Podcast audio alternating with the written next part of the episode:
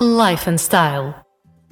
Sejam bem-vindos ao Life and Style de hoje, neste momento em live streaming via lifeandstyle.net no Instagram e em podcast na nitfm.pt.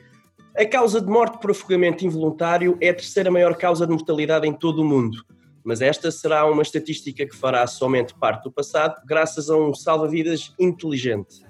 Curiosos? Um dispositivo de nome OneUp que permite salvar uma pessoa que esteja em apuros dentro d'água. No Life and Style de hoje falamos desta pequena maravilha em forma de colar e do estilo de vida do seu criador, Ignacio Cuesta.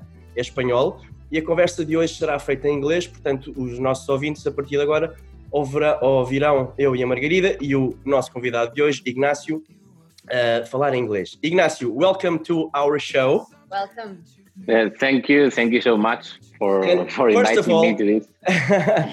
First of all, congratulations on this uh, amazing device. So before we, we talk about the this amazing device, uh, you you you surf, right? This is a, um, a device that prevents people from drowning. Yes.